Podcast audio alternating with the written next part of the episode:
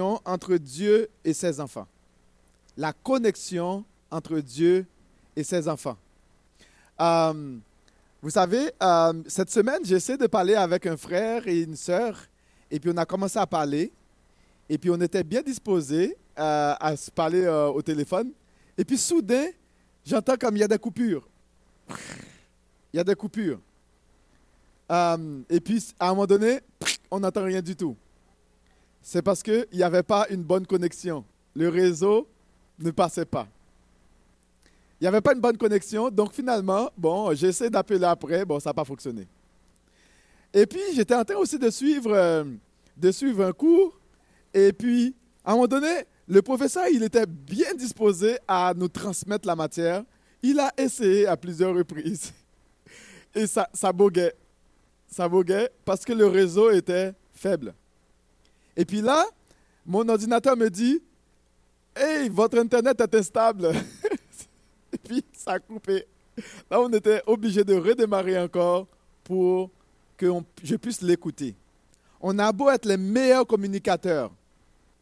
On a beau avoir la bonne disposition, mais quand il n'y a pas une bonne connexion, notre communication, ça vaut zéro.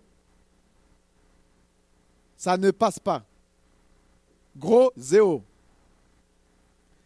Euh, vous savez que dans l'histoire du peuple Israël, euh, je faisais une petite, une petite recherche dans, dans l'origine des rois du peuple Israël. Euh, il y a certains, les, certains historiens trouvent que les rois, tels que le roi Saül, le roi Akab, le roi Manassé et Omri, étaient parmi les, les, rois qui ont fait les choses les plus extraordinaires en Israël. OK? Écoutez bien. Hein? Mais la Bible, du point de vue biblique, c'était le pire. Pourtant, mais historiquement parlant, ils ont fait des choses extraordinaires. Vraiment. Sérieusement, là, du point de vue euh, politique, économique, ils ont fait des choses. Au point de vue du guerre, des guerres, ils ont fait des choses extraordinaires. Ils ont, ils ont apporté la paix à ces rois-là. Ils ont établi développement euh, économique, de la culture. Ils ont fait des choses extraordinaires. Mais quand vous regardez, les, vous lisez les rois, vous allez voir que du point de vue biblique, ce n'était pas la meilleure. Pourquoi? Leur connexion avec l'Éternel était mauvaise. Ils n'avaient pas la bonne connexion. Ils n'avaient pas le bon réseau. Ils n'avaient pas le bon Wi-Fi. Vous comprenez? Ils n'étaient pas sur le bon channel, comme on dit. Pourtant, ils ont fait des choses extraordinaires. Ils ont fait des choses extraordinaires, historiquement parlant, pour le peuple Israël, mais pas du point de vue de Dieu. Ce n'est pas nécessairement la chose. Euh, si la connexion est forte, la qualité de la communication est bonne. Et si la connexion est mauvaise, la qualité de la communication est aussi de piètre qualité. On a beau être les meilleurs communicateurs au monde, pas de connexion, pas de communication. Et on a beau être les personnes qui ont, qui ont fait les choses les plus extraordinaires, mais du point de vue de Dieu, ça vaut un gros zéro. Gros zéro. On peut accomplir les merveilles, mais du point de vue de Dieu, ça vaut un gros zéro. Et nous avons vu que euh, quelques, euh, avant, dans 1, dans 1 Jean 5, verset 1 à 13, que la foi et l'amour vont ensemble. Ça va, ça va de pair. L'amour, euh, on voit aussi que l'amour pour, les, pour euh, les enfants de Dieu et l'amour pour Dieu et la pratique de sa parole sont indissociables. Si on veut parler de bonne communication avec Dieu, hein, un bon réseau, voilà, c'est indissociable. Euh, et l'apôtre Jean nous dit que la foi qui triomphe du monde, la, la victoire qui triomphe du monde, c'est quoi? C'est notre foi. Le vrai succès, c'est avoir la foi en Jésus. C'est avoir la foi en Dieu. C'est notre foi. Cette victoire appartient seulement à ceux et celles qui croient en, Jésus. Euh, c'est ce que nous voyons. On voit ici que euh, euh, au verset 9, Jean va nous parler de la qualité du témoignage de Jésus la qualité, on a déjà vu la qualité. C'est ce que aussi que euh, euh, l'auteur aux Hébreux 1 à 4 nous parle. Nous parle de cette, la qualité. On ne parle pas de juste, juste la, communication. Euh, dans Hébreu, Hébreu 11, verset, non, pas dans Hébreu 1, verset 1 à 4, il dit que autrefois, il nous a parlé par des prophètes, mais aujourd'hui, il nous a parlé par le Fils. On parle de la qualité de la communication. C'était une communication efficace, qui avait une grande portée, qui était vraiment excellente. C'était la plus grande qualité de communication qu'on pouvait avoir. Parce que il y avait le bon Wi-Fi. Jésus était connecté sur le bon réseau. D'accord? On pouvait entendre, c'était clair. Il n'y avait pas d'ambiguïté dans la qualité de la, de la, communication de Jésus.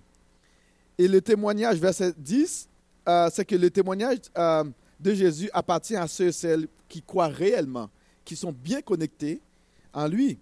Et le verset 11, 13, il nous parle du contenu euh, de, ce, de cette communication, de ce témoignage, qui était quoi? Qui est la vie éternelle. C'est ça le contenu on reçoit, lorsqu'on on, est bien connecté, on reçoit la vie éternelle. Et, et on avait aussi vu que euh, cela implique vraiment un amour. Et ça, c'est parce que Dieu nous avait aimés. Et le fait que Dieu a aimé, le vrai amour implique trois choses. Le vrai amour, quand on parle de l'amour agapé, on ne parle pas de l'amour euh, eros ni l'amour storge ou philia, on parle de l'amour agapé. Et souvent, la raison pour laquelle que on trouve la difficulté d'aimer, euh, c'est que on mélange les amours. D'accord?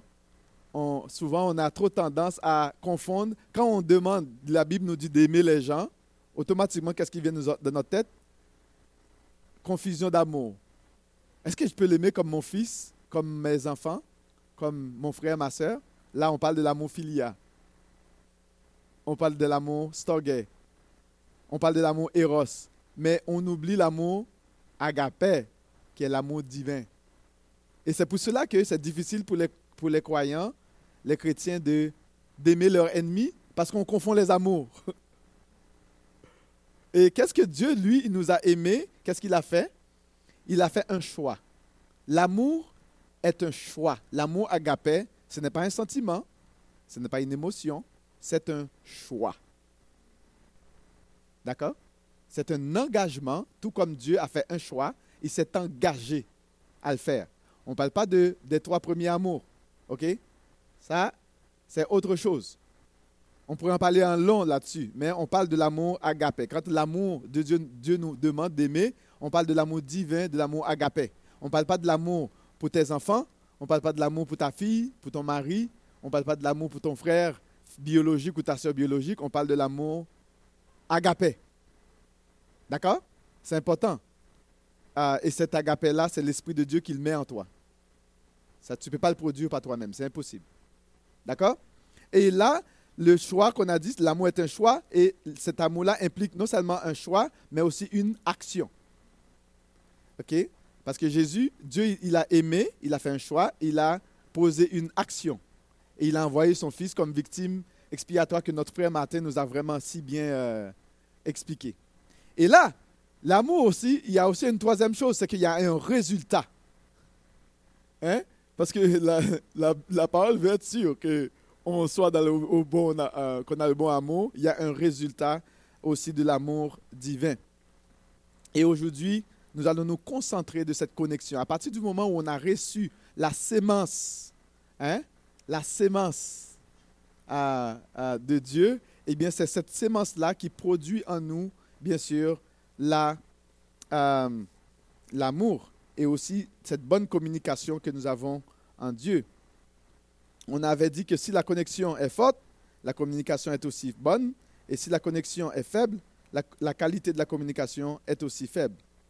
Et Jean est en train de nous dire ici vraiment quelque chose d'intéressant. Euh, Dieu est en train de nous dire que, si, euh, je vais lire pour vous le, ben, je vais vous demander d'ouvrir, hein, euh, d'ouvrir votre Bible. C'est la fin, on va terminer le chapitre 5 aujourd'hui. Il dit, nous avons auprès euh, de lui cette assurance que si nous demandons quelque chose selon sa volonté, il nous écoute. Et si nous savons qu'il nous écoute, nous savons que nous possédons la chose que nous lui avons demandée, quelle qu'elle soit.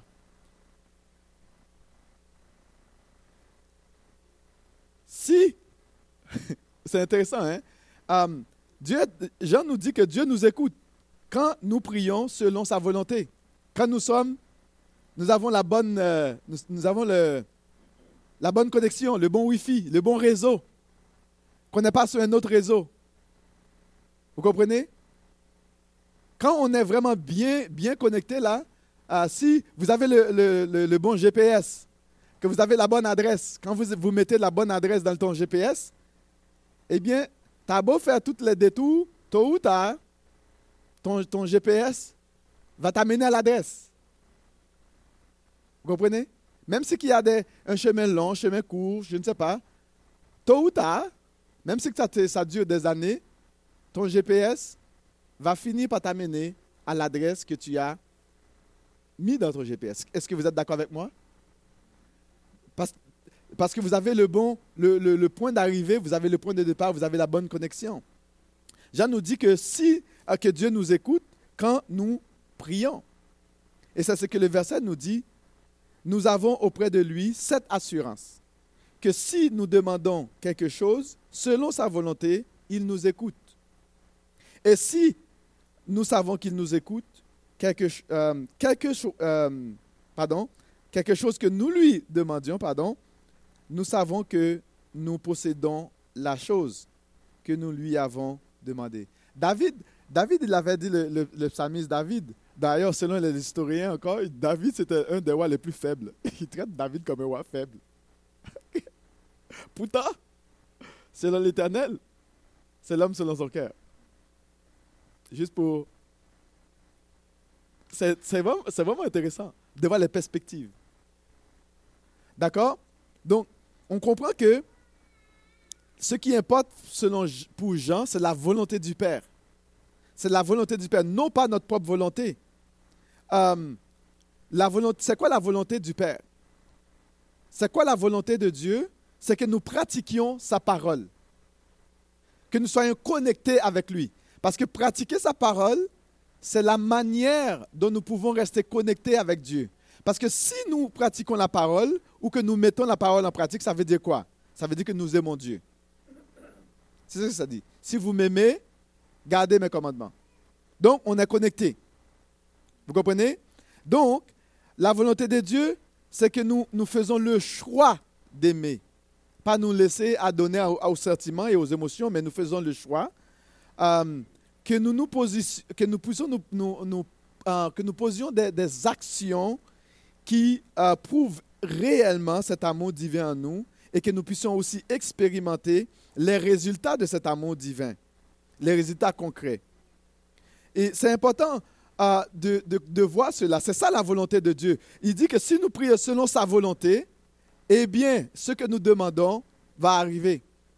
Première des choses, si j'ai la difficulté d'aimer, et que, Seigneur, je, dis, je vais dire à mon Père céleste, regarde, Père, je t'aime vraiment, mais j'ai vraiment la difficulté d'aimer les autres. Puis je sais que tu me demandes d'aimer, mais je, dois t'avouer, là, honnêtement, là, comme. je suis pas capable.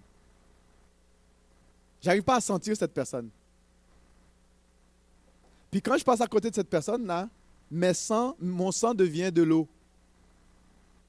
Puis qu'est-ce que. Si tu es connecté réellement à, Dieu, qu'est-ce qu'il va dire? Ouais, je te comprends, mais qu'est-ce qu'il va faire? Il va répondre à ta prière, il va te donner cet amour il va te donner la capacité de, de passer par-dessus de ta faiblesse pour être capable d'accomplir sa volonté.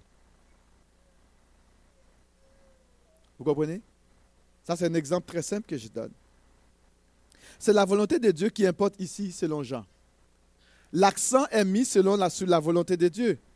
Ah, ce n'est pas ah, nous qui devons exiger à Dieu ce qu'il doit faire. Vous comprenez? Ce ne, sont pas, On n'a pas la, la responsabilité d'exiger à Dieu ou de, le commander, tout comme on commande euh, une chaîne de télé, tout comme on commande euh, quelque chose sur Amazon. On a, besoin de quelque chose, on commande. Envoie-moi ma commande, puis j'attends ma commande. On n'a pas de lien, on n'a pas de connexion avec Amazon. Tout ce que j'attends, c'est ma commande. Puis si tu ne me réponds pas, je t'appelle, puis je crie.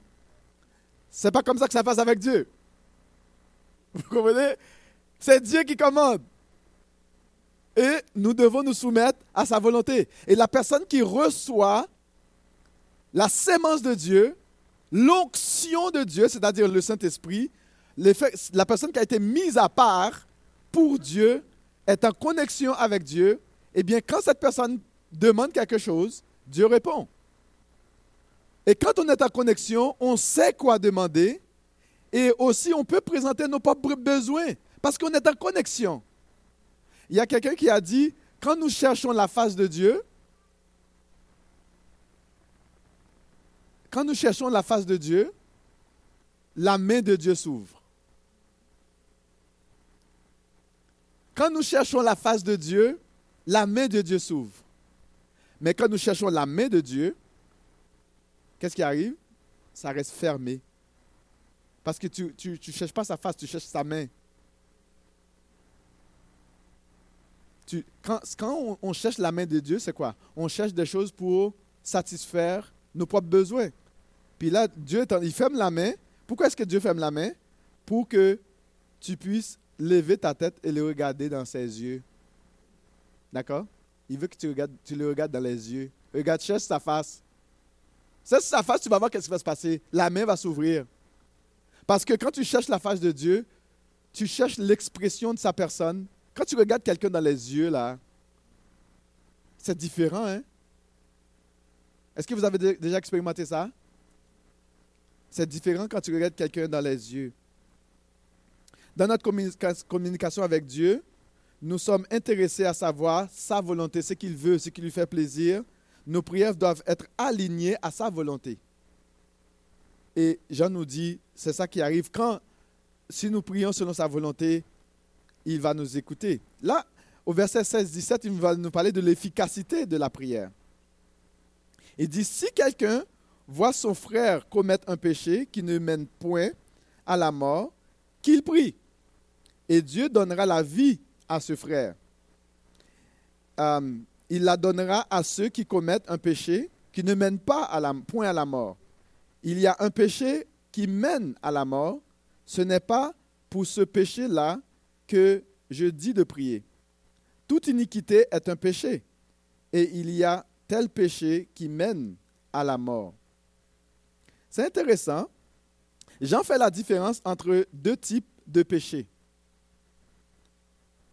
il y a un péché, il ne dit pas plusieurs péchés, il y a un péché qui mène à la mort. Euh, et il va dire que, bien sûr, euh, c'est clair à la fin, il a dit, euh, toute iniquité est péché. On comprend que toute iniquité, toute injustice est péché, mais il y a un péché qui mène à la mort.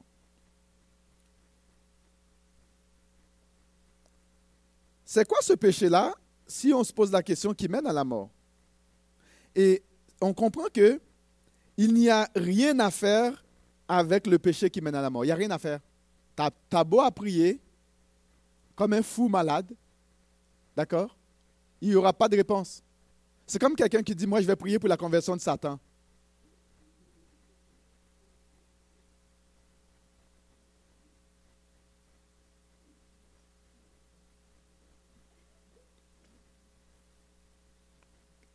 Vous comprenez Il n'y a rien qui va se faire.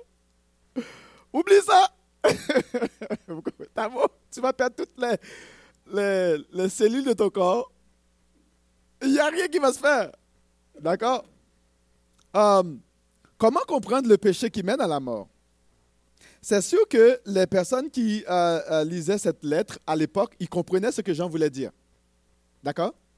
Jean n'avait pas pris la peine de dire c'est quoi ce péché-là mais les lecteurs de Jean qui lisaient comprenaient exactement ce que Jean voulait dire. Donc, il ne prenait pas la peine d'élaborer pour dire ce péché. Bon, c'est sûr que vous savez que euh, ça a fait couler beaucoup d'encre. Euh, nous savons que dans 1 Corinthiens 11, euh, verset 27-30, Paul a fait mention des péchés qui sont, des personnes qui sont mortes pour avoir pris la coupe du Seigneur indignement. On ne parle pas de ce péché-là. Les gens qui prennent, bien sûr, on parle, ces personnes peuvent mourir physiquement, mais on comprend qu'ils peuvent être sauvés, pareil. Mais on comprend que le péché qui mène à la mort ici, dont j'en parle, c'est fini là pour toi. Il n'y a pas de salut là pour ces personnes-là. Ah, dans Acte 5, versets 1 à 11, on comprend que Ananias et Saphira ont menti contre le Saint-Esprit. Et qu'est-ce qui s'est arrivé? Ils sont morts. Est-ce qu'on parle de ce péché? Je ne pense pas que c'est ce péché.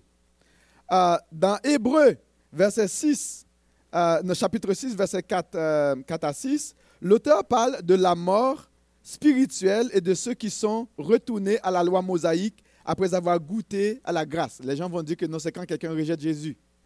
Euh, des choses comme ça. Et on voit ici que on a ici une situation conditionnelle. Si il y a telle chose arrive, voici ce qui arrive. c'est un petit peu plus hypothétique, la, la, situation d'Hébreu. Mais dans Matthieu, vous comprenez, dans Matthieu 12, verset 23-36, on, on, parle aussi du blasphème contre le Saint-Esprit. D'accord? Puis Jésus a dit là, quand ça arrive là, that's it. That's it. Il n'y a rien à faire. Tu peux pécher contre le Saint-Esprit, tu peux pécher contre, euh, contre le Fils, pardon. Euh, il, peut arriver à un moment donné, il va te pardonner. Mais pécher contre le Saint-Esprit, That's it. Ça là, il n'y a rien à faire. Ce qui est clair est qu'il est impossible pour euh, la personne qui, est, pêche contre le Saint-Esprit de, bien sûr, de recevoir le pardon. Est-ce que Jean parle de ce péché-là? J'aurais tendance à vraiment sérieusement pencher vers ça. Parce que vous savez que Jean était l'un des disciples qui était avec Jésus et il a vécu la situation lorsque Jésus avait guéri, euh, euh, bon, je vais lire pour vous dans, dans Matthieu. On verset 22 nous dit, alors on lui amena un démoniaque aveugle muet, et il le guérit, de sorte que le muet parlait euh, et voyait. Et toute la foule étonnée disait, N'est-ce point là le Fils de Dieu? Les pharisiens ayant entendu cela dire, cet homme ne chasse les démons que par Beelzébul, prince des démons. Donc, ils ont accordé l'action du Saint-Esprit à Satan. D'accord? C'est ça le péché, le péché contre le Saint-Esprit. Euh, le blasphème contre le Saint-Esprit, euh, c'est accorder le crédit de l'œuvre du Saint-Esprit à Satan.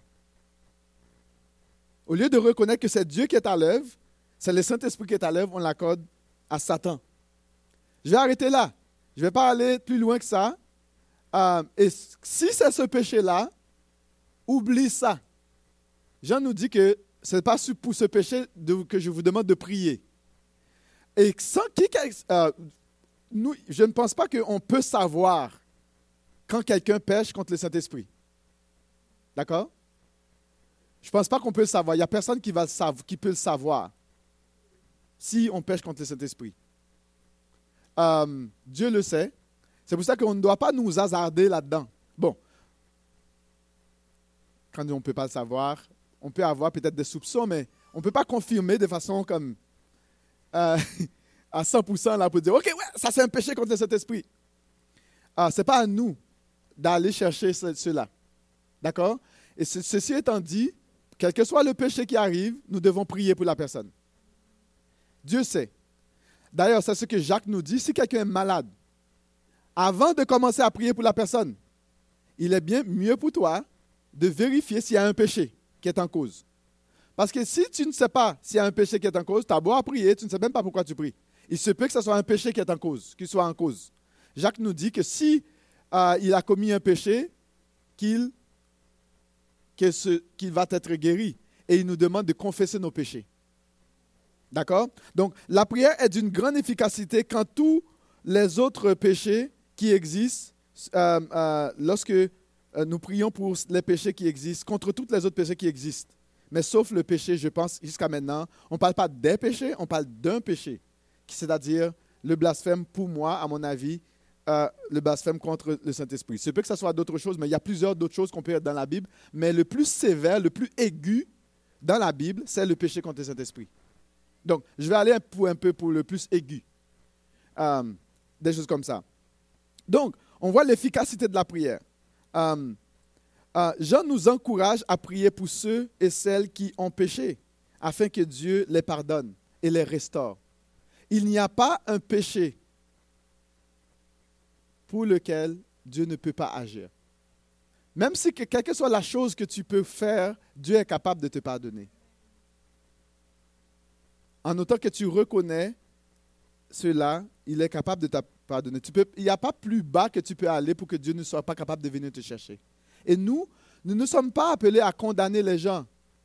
Nous ne sommes pas condamnés à brimer les gens, à tomber sur leur tête quand ils pêchent. Nous, notre tâche, quand quelqu'un pêche, qu'est-ce que tu fais? Tu pries pour que Dieu restaure cette personne. D'accord? C'est ça, c'est ça ma responsabilité. C'est ça ta responsabilité. On n'a pas le rôle d'être juge. Dieu ne nous a pas donné ce rôle. Le rôle, ce rôle-là revient à Dieu. Mais par contre, on doit quand même aller pour restaurer nos frères. Ça ne veut pas dire que si quelqu'un vit dans le péché, tu n'as pas le droit de lui dire, de, l'exhorter à abandonner le péché. C'est ta responsabilité d'aller voir le frère, d'aller voir la sœur, pour l'encourager à sortir du péché. Parce que si tu vois que ton frère vit dans le péché, ben, franchement, tu ne peux pas l'abandonner comme ça là-dedans. Est-ce que tu l'aimes vraiment? Non. Si tu laisses là-dedans, tu ne l'aimes pas. Or, l'amour exige trois choses. Trois choses. C'est quoi? Un choix, une action, un résultat. D'accord? On fait le choix d'aller voir la personne, on pose l'action, on va prier pour la personne, on va l'accompagner, et les résultats qu'on voudrait, c'est que la personne abandonne son péché. Et on l'accompagne pour cela. Donc, le verset 18, Jean va nous dire vraiment, va nous parler de la relation entre le nouveau-né spirituel et le péché. Ah, verset 18 nous dit, nous savons que quiconque est né de Dieu ne pêche point, mais c'est lui qui est né de Dieu se garde lui-même et euh, se garde lui-même et le malin ne, peut pas le toucher. C'est l'idée que quand on dit ne pêche pas, c'est que la personne ne pratique pas le péché. Il faut comprendre que euh, le, euh, le, le, mot grec, c'est l'idée que c'est l'idée qu'on ne pratique pas le péché. On ne, on ne vit pas dans le péché. On ne demeure, pas dans le péché, mais ça ne veut pas dire que le chrétien ne pêche pas. Il peut arriver que tu commets quelque chose, mais automatiquement tu reconnais que tu as fait du mal, mais tu veux te repentir. Tu ne veux pas rester là-dedans parce que ton cœur, là, tu ne vas pas être en paix. Tu vas, tu vas être troublé. Tu ne veux pas rester dans la culpabilité. D'accord? Donc, le nouveau-né spirituel ne pratique pas le péché, c'est-à-dire il ne prend pas plaisir dans le péché. D'accord? Et lorsqu'il pêche, il, il, il, se repent et il veut marcher avec le Seigneur. Il se lève, il abandonne ses péchés. Et là, maintenant, Dieu le pardonne. Um, et là où nous, devons, euh, euh, nous devons nous, nous, poser cette grande question est lorsque le nouveau-né a péché et qu'il se dit se repentir, mais il ne, continue pas à servir Dieu comme avant, est-ce que c'est vraiment une vraie repentance? Par exemple, quelqu'un fait du mal et que la personne il demande pardon. D'accord? Mais la personne qui demande pardon, il a un problème avec le frère, un frère ou une sœur. La personne dit, moi je demande pardon, je n'ai pas de problème, mais la personne arrête de servir Dieu. et il arrête d'avoir une, une, relation avec son frère. Est-ce que c'est un vrai pardon? Là, je vais vous faire réfléchir. Est-ce que c'est un vrai pardon? La personne fait quelque chose, il y a un péché contre le frère, contre la sœur. La personne dit, OK, moi, je te demande pardon. Je m'excuse. Mais la personne coupe la relation après. La personne ne veut rien savoir la personne part. Il n'y a plus de connexion. On n'entend plus parler. Je vous laisse réfléchir avec ça. D'accord? Je vous laisse réfléchir, je vous laisse penser, est-ce que c'est vraiment un vrai pardon? Parce que le vrai pardon amène quoi? La restauration. C'est ça le vrai enfant de Dieu. Il revient à ses bonnes œuvres, ses bonnes manières. Vous vous rappelez ce que Dieu avait dit à, à l'Église, je pense, rappelle-toi où tu es tombé et pratique tes bonnes œuvres. Reviens. Donc, il y a quand même quelque chose quand, oui, le chrétien peut tomber, oui, le chrétien peut pécher, mais il faut qu'il revienne à pratiquer les bonnes œuvres. Et s'il n'y a pas la pratique des bonnes œuvres, il y a des questions à se poser. Le nouveau-né est, il faut une chose qu'on doit comprendre, c'est que la personne qui est en Dieu est intouchable. Satan ne peut pas le toucher. D'accord? Si nous regardons à la fin, il dit, le malin ne le touche pas. Le Satan ne peut pas toucher l'enfant de Dieu. L'enfant de Dieu est spirituellement intouchable. Satan ne peut pas le toucher. Et vraiment, la seule chose qui peut le déranger, c'est s'il vit dans le péché. S'il s'adonne au péché, s'il s'adonne au mal. Et là, maintenant, il, a fait, il est affaibli dans sa connexion. La connexion devient... Il n'y a pas une bonne connexion. On n'est pas sur le bon réseau. Il ne peut pas avoir une bonne communication. Et quand, par exemple, quelqu'un vous fait du mal, la première chose qu'on a besoin de faire, c'est quoi?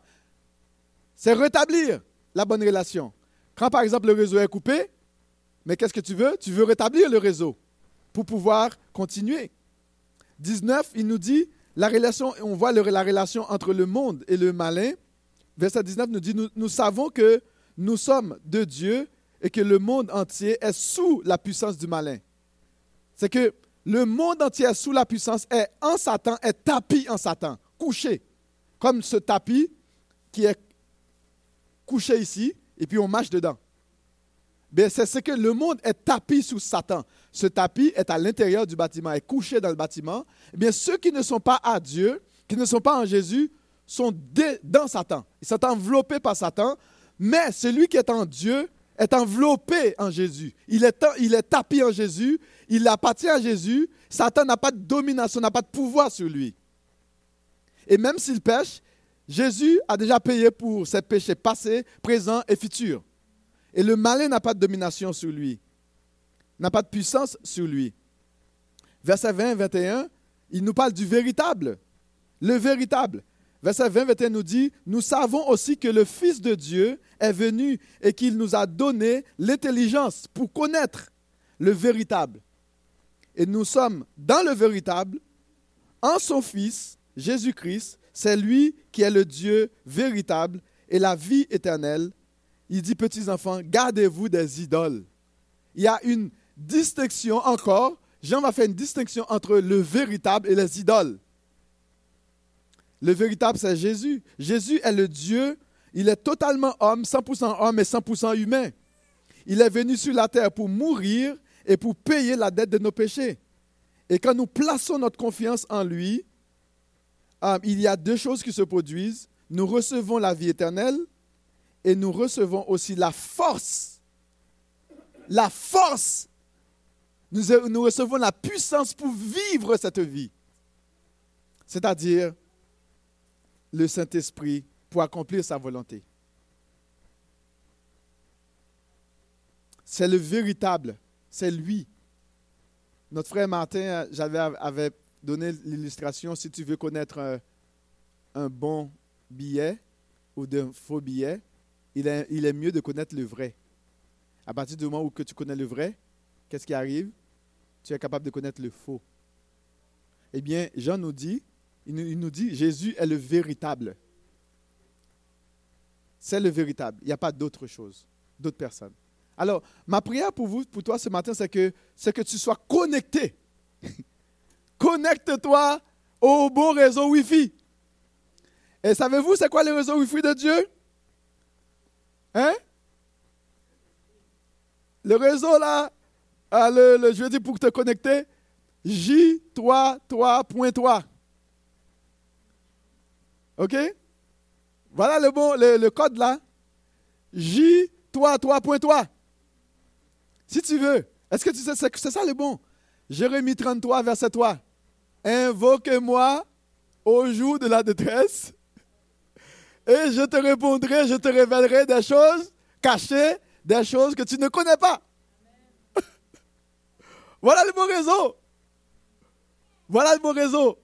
Si tu veux vraiment être toujours connecté à l'Éternel, voilà ce que je t'encourage. Les vrais enfants de Dieu se connectent à lui, toujours, toujours, qu'il puisse te bénir abondamment.